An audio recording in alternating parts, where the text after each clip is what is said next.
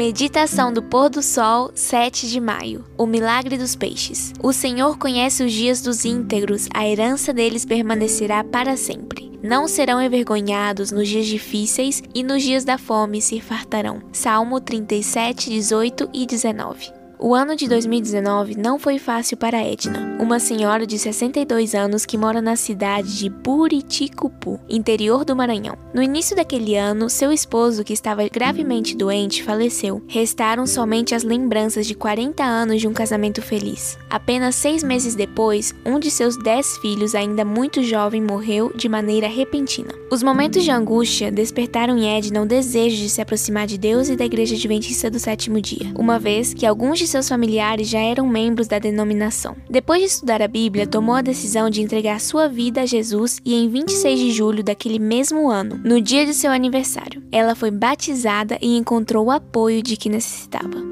Uma de suas propriedades fica à beira do rio Pindaré. Nela foi construídos nove tanques destinados à criação de peixes tambaquis. A renda proveniente da venda dos peixes integra os recursos que sustentam a família. Todos os anos, essa região do Maranhão é atingida por fortes chuvas que, somadas ao volume de água do rio, resultam em enchentes que trazem grandes prejuízos. Em 2020, as chuvas chegaram com intensidade. Naquele período, dos nove açudes de Edna, quatro estavam cheios de peixes. O nível da água subiu muito e invadiu a área dos tanques. Quem olhava de longe via apenas um único lago. Os peixes certamente teriam ido embora. Em desespero, um dos filhos de Edna ligou para ela contando a terrível notícia. Estava tudo perdido.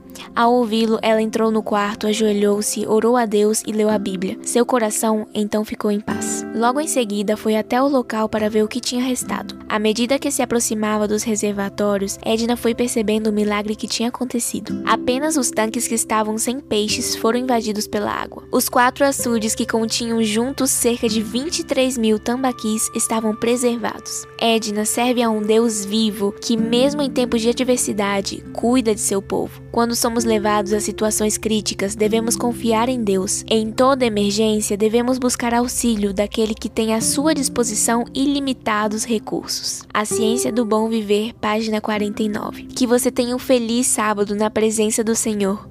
Que Deus te abençoe.